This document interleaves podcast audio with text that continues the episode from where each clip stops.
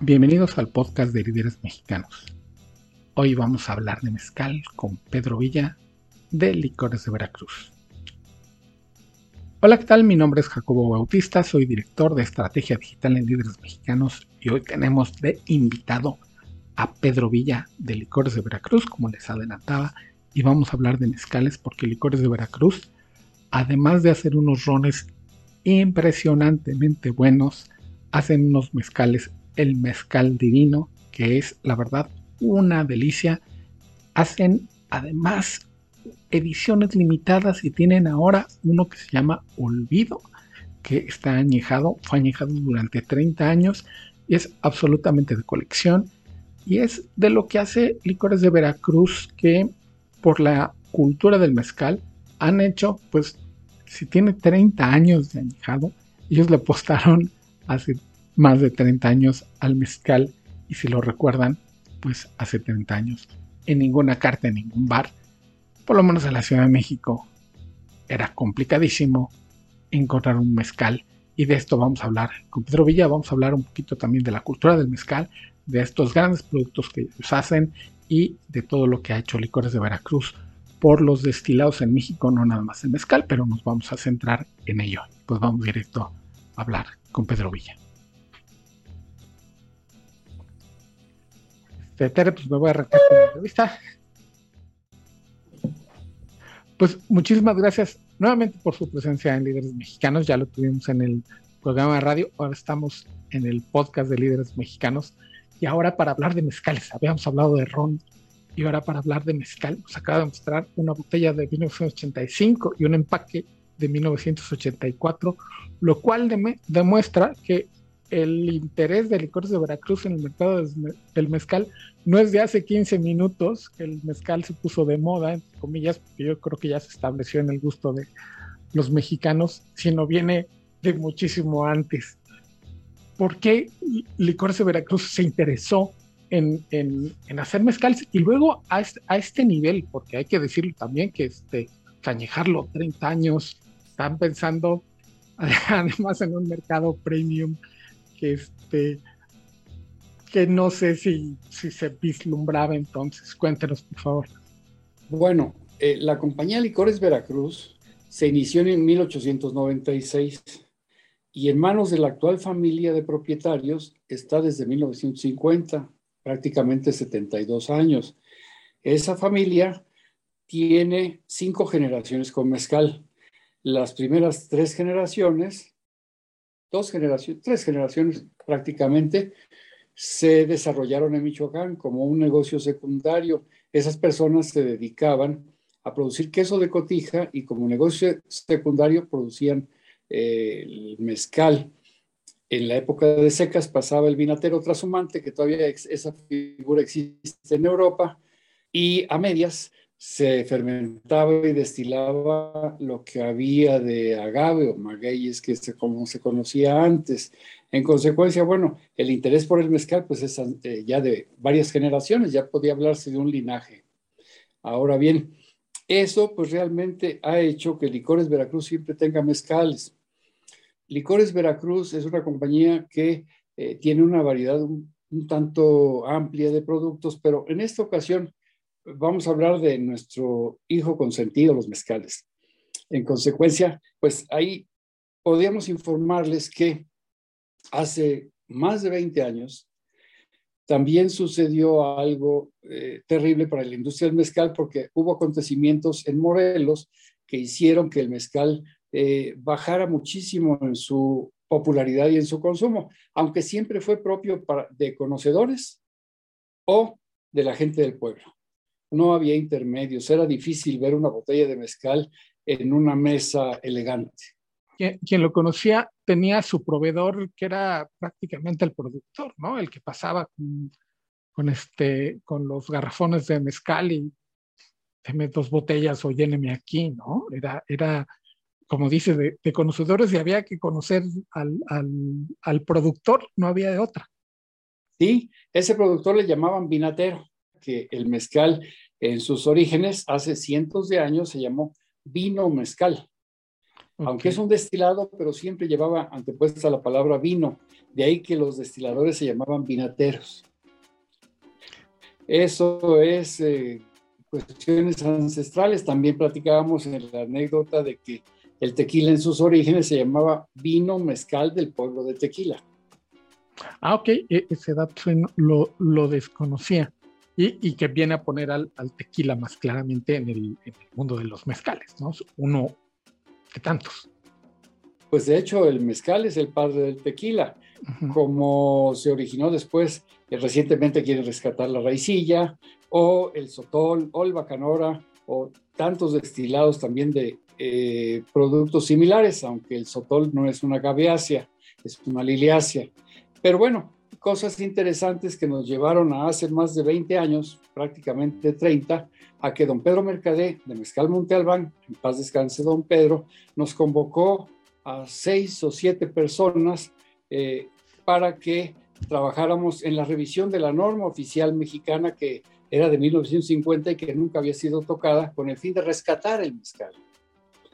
Don Pedro tenía mezcal Monte, Albán, repito, así aparecieron las personas de Gusano Rojo, Fernando Lozano, los Paniagua y otras personas más que ahorita, eh, López, Paco López, también aparecieron los, los Chagoya, eh, don, el don Pedro García Uribe, también representando otro mezcal, y así éramos ocho personas allá por la calle de la avenida Plutarco Díaz Calles, y de ahí empezamos a revisar la norma y se fueron agregando personas interesadas en eh, trabajar en la norma para ver si lograban o lográbamos mejorar la imagen y la calidad del mezcal.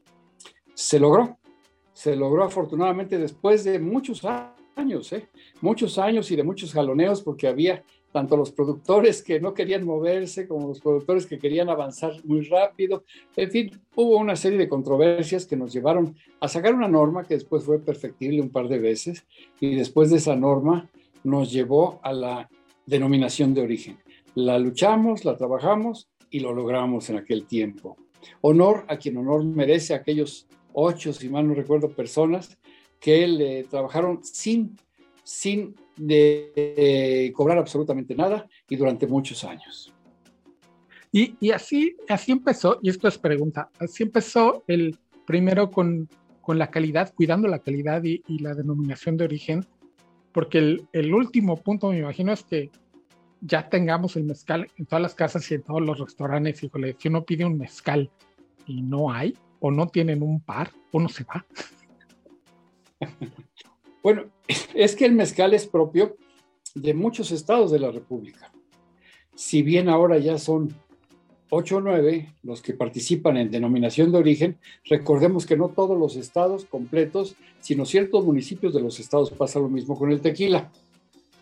Ciertos municipios o ciertos lugares de los estados son los apropiados para producir mezcal en consecuencia, y como es una herencia del novo hispano, de la colonia primero y después del novo hispano, eh, eso nos hizo que cada región o cada lugar tuviera sus propias variedades de eh, agaves seleccionadas de maguey y con sus propias especialidades. No sé si contestas su pregunta porque sí, me sí, perdí. Sí. sí, sí, Y entonces, el Corres de Veracruz estuvo desde el principio en esta lucha con este, digámoslo, la, nueva etapa del, del mezcal en México. Y, pues estuvo ahí y estuvo en el rescate sobre todo, que eso es lo que a nosotros nos interesó mucho esa lucha por defenderlo y rescatarlo. Ok, y este, pero este, este mezcal que nos mostraba es más o menos de esa época, ¿no? Antes, es anterior, es anterior. Este que le digo yo, que eso fue un envasamiento personal, familiar, una reserva del negocio Licores Veracruz. Esto no fue comercial en, en lo absoluto.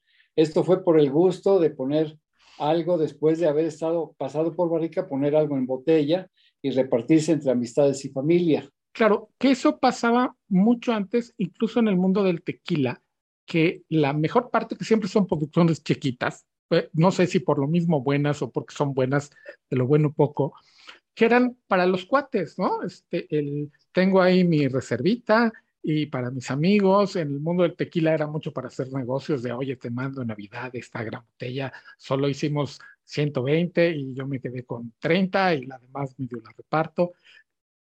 Y de ahí, ¿cómo fue el avance hasta a lo que tenemos hoy, que ya la podemos, este, bueno, ahorrando también, este, encontrar en alguna estantería? Realmente eh, el mezcal es muy mexicano. Desde sus orígenes, agave, admirable, con una infinidad de utilizaciones, esa planta maravillosa, y de ahí que siendo muy mexicano, pues siempre tuvo eh, momentos de enaltecerlo y momentos de conservarlo. las bajadas fueron muy pocas, pero ahí es donde le iba yo a mostrar el este sí es una edición comercial, pero única, con muy pocas botellas, quedan ya pocas, de un mezcal certificado que estuvo 30 años en barrica y lo envasaron en Licores Veracruz en el 2014, si mal no recuerdo. Además de 30 años de barrica, ya lleva más años envasado. Honor al rescate de lo nuestro, verdaderamente nuestro. Wow, qué bonito está. Este es un producto único no hay otro mezcal que haya estado 30 años en barricas, se llama Olvido porque se olvidó en barricas durante 30 años, 28 por ahí, después se esperó hasta que se cumplieron los 30 años. Este empaque es un diseño especial con premios, premiado. Este es el producto, Miguel. Ese sí es absolutamente de colección. Exactamente. De colección, muy apreciado por conocedores eh, muy apreciado. Curiosamente, me reportaban que donde más se vende en Estados Unidos es en Hollywood, en unas tiendas de rumanos y no recuerdo qué, eh, especialistas en, bebidas alcohólicas y que eh, tienen productos muy seleccionados que los notables de esa región de Hollywood van y compran. Esto tiene su certificado de autenticidad se vaya así, porque, porque uno, e, es que este producto ya estamos hablando de, hablábamos hace ratito de, del vinatero que nos pasaba a, vender el mezcal que había que conocer el productor. Eso ya es absolutamente el otro extremo, cuando es de colección, cuando el certificado entiendo que es para cuando el nieto de quien lo adquirió o algo lo quiera subastar incluso, porque estamos hablando de ese nivel tenga ahí el papel que, que, certifique, oiga, este sí es el, este es el bueno y aquí está la documentación que siempre piden cuando hay una colección, cuando hay algo de colección raro, siempre piden documentación. Digo, lo, hemos visto mucho en estos programas de, de, del History Channel. Este, este producto tiene sellos y firmas, tanto en el, en el etiquetado con eh, su número de producto este fue envasado el 18 de diciembre de 2014, toda esta, los 1200 envases, los de, esta es la botella 17 de la barrica 696. Ah, ok, todo, todo además perfectamente documentado. Sí. Entonces, fueron 2.000 botellas nada más. 1.200. 1.200 botellas. ya quedan pocas. Aquí en el certificado de, autenticidad eh, viene su historia, viene una columna de las notas de cata, tiene un doble sello de lacre y un sello en seco, y las firmas y la misma numeración que corresponde a la botella. Qué impresionante, qué absolutamente impresionante. Y además, qué gusto saber que este, de la bebida, la bebida nacional, para nosotros en, en líderes mexicanos, el destilado por excelencia mexicano es el mezcal. Y qué bonito descubrir que exista además a este nivel, como decíamos, de, de, colección, que uno ahí, yo siempre con este tema de, de, una bebida de ese calibre, tengo, ya sabe, el, el, que lo compra, híjole, para abrirla sí se necesita, no sé, este, la, boda o un evento súper especial, o tener muy mala memoria para que forme parte de una herencia. Pues ocasiones muy especiales sí lo merecen, sí lo meritan. Eh, ese es el momento apropiado para darse un gusto en la vida, porque pues también vivimos en lo efímero. En consecuencia, pues si no se hace en esos momentos, si no se alegra el alma, la familia, el espíritu y los amigos con algo extraordinario, mire el color. Aunque poco se ve, pero ese rojizo. Ajá. Se ve un, un, además, muy bien puesto el color. Qué impresión. Cuéntanos un poquito la, la, o sea, ¿se llama olvido porque realmente se les olvidó o, o qué pasó ahí o, o, lo tenían presente de lo vamos a poner aquí? Efectivamente, eh, eh, don José Villanueva, ya fallecido, guardó este producto, 17 barricas, en los racks de licores Veracruz a solicitud de su hijo José Villanueva. En consecuencia, de ahí eh, don José se fue a su rancho años después y José Villanueva se fue a la Ciudad de México. Ahí se quedó, se olvidó. Pasaron algunos directivos de la empresa y cuando José Villanueva regresó en 2006 o 2007, empezó a revisar que había inventarios y en el 12, si mal no recuerdo, eh, se encontró con esas 17 barricas que pues ya estaban todas bien bajitas. Se agrupó en unas cuantas barricas, creo que fueron cuatro y media o cerca de cinco, y se esperó a cumplir 30 años. De ahí eh, también en paralelo se empezó el diseño, eh, la búsqueda de un buen envase. Este es un envase italiano. No es un gran envase, pero sí es un envase refinado. Y pues todo lo que va a su alrededor. En 2014 se envasa con la certificación del Consejo Regulador y después, eh, un par de años después, ya con un empaque apropiado, sale a la venta es, es el mezcal más con más añejamiento y que, que, hay en México, ¿no? Yo no conozco otro que tenga 30 años de barrica. Sí puede haber como las botellas viejas como la que le presenté, que ni siquiera están fechadas. Esta afortunadamente está fechada, pero como un caso excepcional. Como un caso excepcional, como decía, por algo eh, familiar y por gusto. Sí, bueno, alguien puede tener ahí alguna alguna botella que el abuelo olvidó, que este, alguna barrica ahí, pero, pero a este nivel de cuidado, este, yo lo dudo muchísimo. Y sale con la etiqueta de Mezcal Divino, que es la marca de mezcales de, de Licores Veracruz. Exactamente, de la gama de Divino. Licores Veracruz ha tenido varias marcas, algunas eh, no se han podido conservar, varias de ellas no se han podido conservar, debido a que la evolución marcaria ha causado muchas cuestiones y también la empresarial tiene sus bemoles.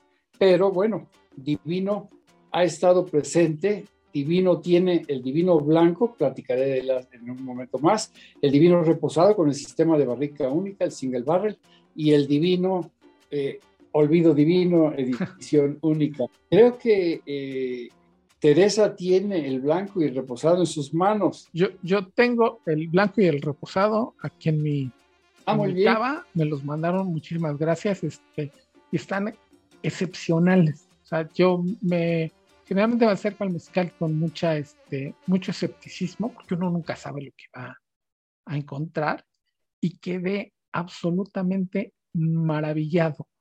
De, fíjese que de los reposados no, lo voy a decir en pasado, no era yo fan. Y, este, y lentamente la industria me ha convencido de lo contrario, porque qué cosa tan extraordinaria. Y creo que Mezcal Divino estuvo ahí de los primeritos reposados que, que he catado, que mis respetos así de, de me quito el sombrero y, y, este, y uno, y ahí sí, unos vivas a la República, porque qué bien les quedó. Pues es que siempre eh, Licores Veracruz en el caso de los mezcales, y un tanto también en sus tequilas, pero ahorita vamos a hablar de sus mezcales, siempre ha buscado rescatar y enaltecer lo mexicano. En, el, en la familia de Mezcal Divino, siempre sus figuras y sus, eh, digamos que vocaciones van por el lado de, los, eh, de las técnicas de producción y también del Panteón Azteca de lo prehispánico. Mm. Eh, la imagen de los dioses que están ahí plasmados es para eso, para decirle a los mexicanos, a los consumidores, a los aficionados y al mundo entero que son productos que tienen eh, ancestros, son ancestrales. que no, es fácil, no es fácil esperar 7, 8, 10, 15 años para que un agave, una planta, un maguey, se madure y después en una sola entrega, porque es una sola entrega, no es como la uva que cada año va a cosechar, en una sola entrega se acabó ese vegetal. Se acabó y se transformó. Aquel que nada se pierde, todo se transforma. Así pasa con el mezcal. Siempre he pensado que los, los blancos es donde notamos a ver la, la mano del, una, de la naturaleza, que es saber qué, qué trae el, y que también la pudieron traducir en botella. Yo siento que aquí está bien puesta la planta y podemos casi, casi probar la tierra y la planta, la cocción. Esto que dice que es muy importante en el mundo del mezcal, el respetar las, esto que decía, la tradición de a ver cómo se hace y además elegir el método, siento que es este, hay un, no sé si apuesta, porque cada método tiene lo suyo, pero sí el decidirse por un, un método de cocción, de cómo vamos a destilar, a cuántos grados y todo eso, es, este, es lo que lleva el alma de la, de la empresa, ¿no? Efectivamente, y yo creo, eh, somos unos convencidos en Licores Veracruz de que hay que ser un tanto como dicen los japoneses, guardianes del pasado y buscar el presente y el futuro en la innovación, en el desarrollo, pero conservando esas tradiciones. Que la piedra de la taona sea una piedra buena, limpia, que esté perfecta, que el aparato de destilación tenga un muy buen cobre, en fin, que a donde se vaya, como la cocinera, siempre tenga sus ollas buenas, aunque sean rústicas, pero con sus materias primas de primera calidad y bien seleccionadas para que el resultado sea el óptimo, ese halago al paladar, ese halago al espíritu, ese alimento para el espíritu en el caso de los espirituosos, porque eso es, es un, un destilado termina por ser un espirituoso y de ahí empieza su camino hacia ser consumido tal cual, ajustado o no el porciento alcohol volumen, como a ser madurado en barrica, o simplemente madurado en vidrio, que también existe una tendencia a hacer eso. Es muy lenta, pero también existe. Sí, sí, y quien se casa con ella, pues es, este, el mundo mezcal siempre se me ha hecho el, como decía ahorita, de la planta, el ejercicio de la paciencia. Sí, de la paciencia y al amor. El amor a, esos eh, productos mexicanos y el amor a las barricas. Sí, todo, todo el proceso, si no se hace con pasión, se termina notando al final, ¿no? Sí, efectivamente. Y bueno, hasta la mejor cocinera se le puede ir ahí algo raro en su platillo, pero eh, siempre buscando eso, enaltecer lo mexicano y mejorar lo existente y entregar al consumidor o entregarse a sí mismo algo que valga la pena. Claro que sí. Ahora, este, para terminar, para hablar un poquito de los, de los mezcales más asequibles, por decirlo así, este, nada más por cantidad, este, no vayamos a, al término de los precios, este, háblenos un poquito del, del blanco, de dónde sale la, la, fruta, qué tipo de agave usan. Es el agave espadín. En Licores Veracruz solo utilizamos agave espadín, que es el agave tradicional, eh, de muy buena calidad, oaxaqueño, se destila en Matatlán, como siempre se ha hecho en los últimos casi 30 años. Eh, cuidando todo eso. Es un mezcal brillante, cristalino, evoco y leo lo que estoy viendo. Eh, destilado eh, dos veces, siempre quitando cabezas y colas de la destilación que permita tener solo los corazones y esos corazones después se dejan reposando, se ajusta el porcentaje alcohol volumen, se vuelve a dejar reposar en tanque hasta que se estabiliza y desarrolla ya no aromas, sino un complejo aromático que le llamamos bouquet. Eso en el blanco también funciona. Eso en el blanco también va a dar resultados. Muchas veces, y yo recuerdo esas prácticas, se agarraba de un tanque o de una barrica, se trasvasaba a otra, cuidando con grandes ollas de cobre, como cubetas, se trasvasaba que golpeara el líquido, que se oxigenara el líquido, que eso iba también a ayudar a desdoblar el. Eso es lo que pasa con el mezcal blanco. Quiero hacer un intermedio porque México muchas veces nos resulta de moda, ahorita de moda el mezcal, pero esto no debe pasar de moda. Y, por eso lo estamos proyectando en Licores Veracruz al mundo. En Foodex, por ejemplo, Foodex que fue en Japón eh, recientemente, ahí estuvo presente Licores Veracruz, ahí estuvo presente el mezcal divino y también el mezcal lajita. Hace poco en la revista El Consumidor apareció una encuesta de mezcales. Ahí nuestra marca Lajita, que es una marca tradicional, Lajita con gusanito, salió afortunadamente muy bien librada, al contrario de muchos otros mezcales conocidos.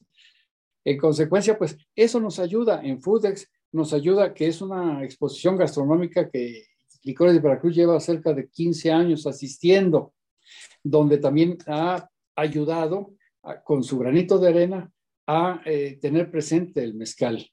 También después de eso, bueno, ya estuvo en Binexpo Nueva York hace un par de semanas y ahora Dubái. En Dubái ya estuvimos el día de ayer, fue nuestro último día en la exposición eh, de Al Expo Mundial, ajá. De Dubái. Ok. Ya estuvo el mezcal divino, el mezcal ajita, el ron Villarrica y varios otros productos de licores de Veracruz, pero en este caso el mezcal como lo muy mexicano, como lo muy nuestro, como nuestro corazoncito.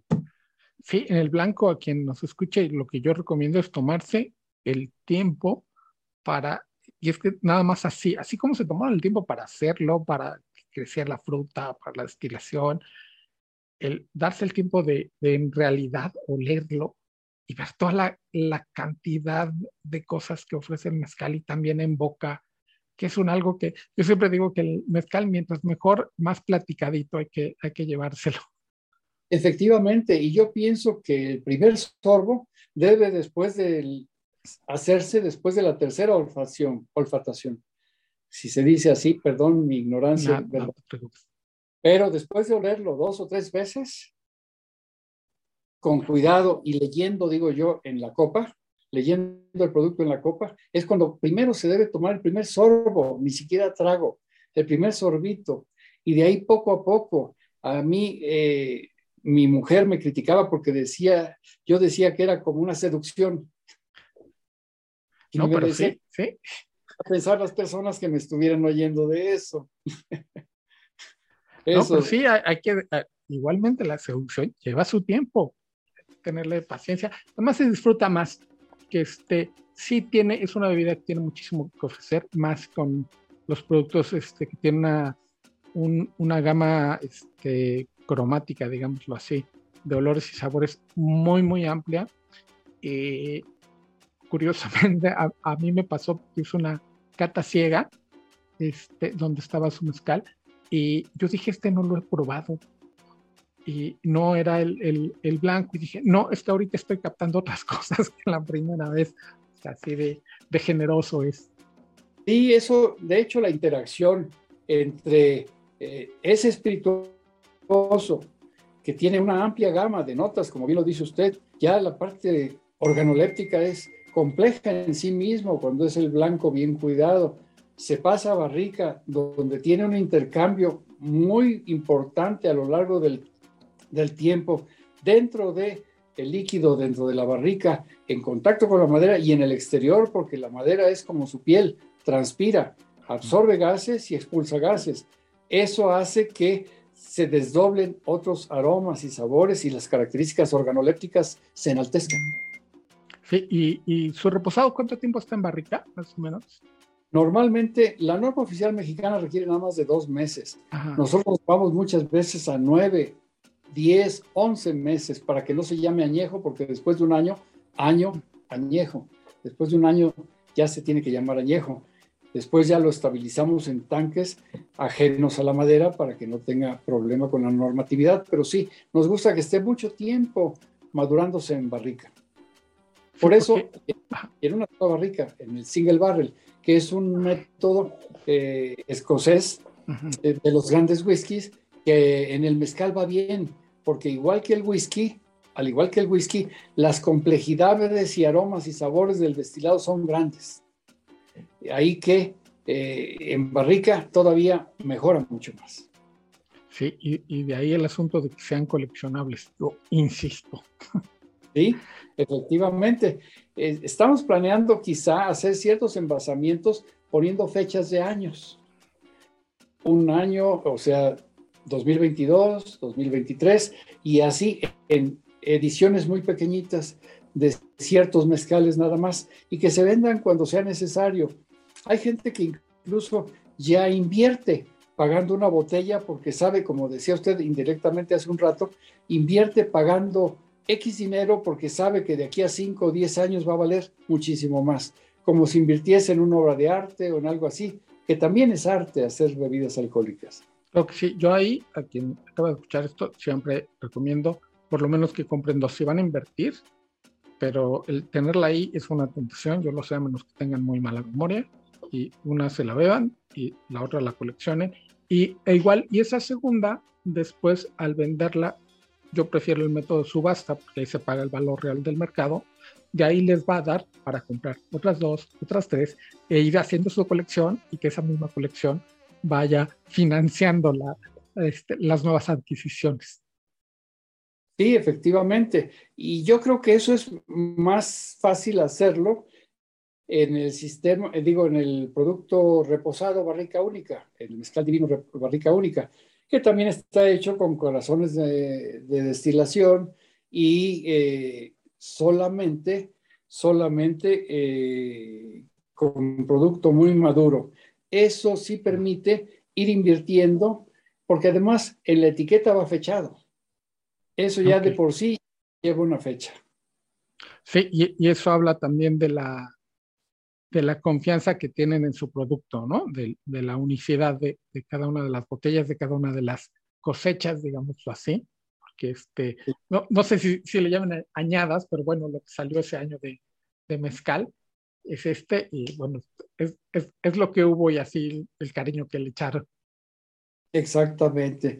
Y, y de barrica a barrica siempre va a encontrar diferencias de épocas del año. Si es esta época, por ejemplo, la época de seca, el mezcal, el agave, el maguey, tiene ciertas cualidades que no tiene en la temporada de aguas. En consecuencia, eh, más aromático, eh, un poquito más sequito, eh, un sabor un poco más, este, ¿qué diré?, severo, pero siempre ayuda a que en cada época del año se puede distinguir en cuándo fue fermentado y cuándo fue destilado. Sí, que es otra de las cosas que, que nos da el mezcal, este contacto con la naturaleza, el clima, lo que pasó, un registro del tiempo que además podemos beber y disfrutar.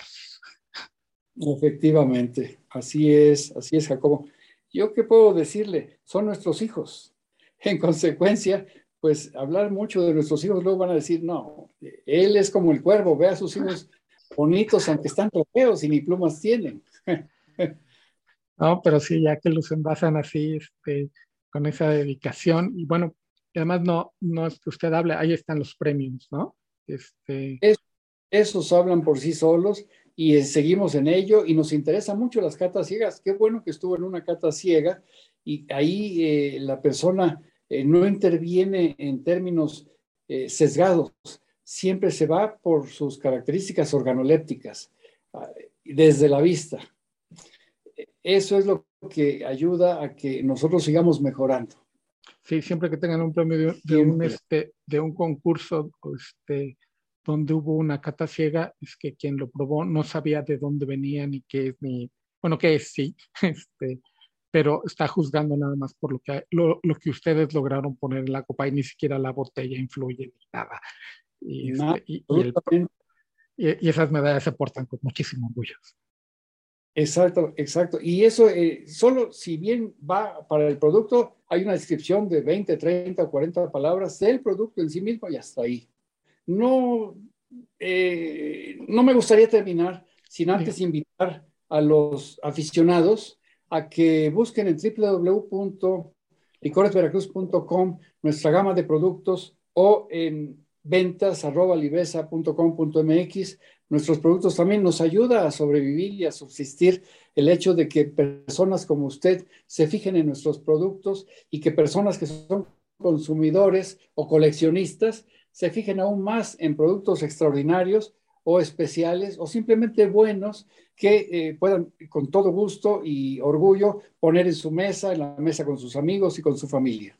Ah, pues ponemos ambas direcciones en la descripción del podcast para que la copien, la peguen y se compren sus mezcales. Por favor, también en la Naval, en el Museo del Tequila, en Liverpool.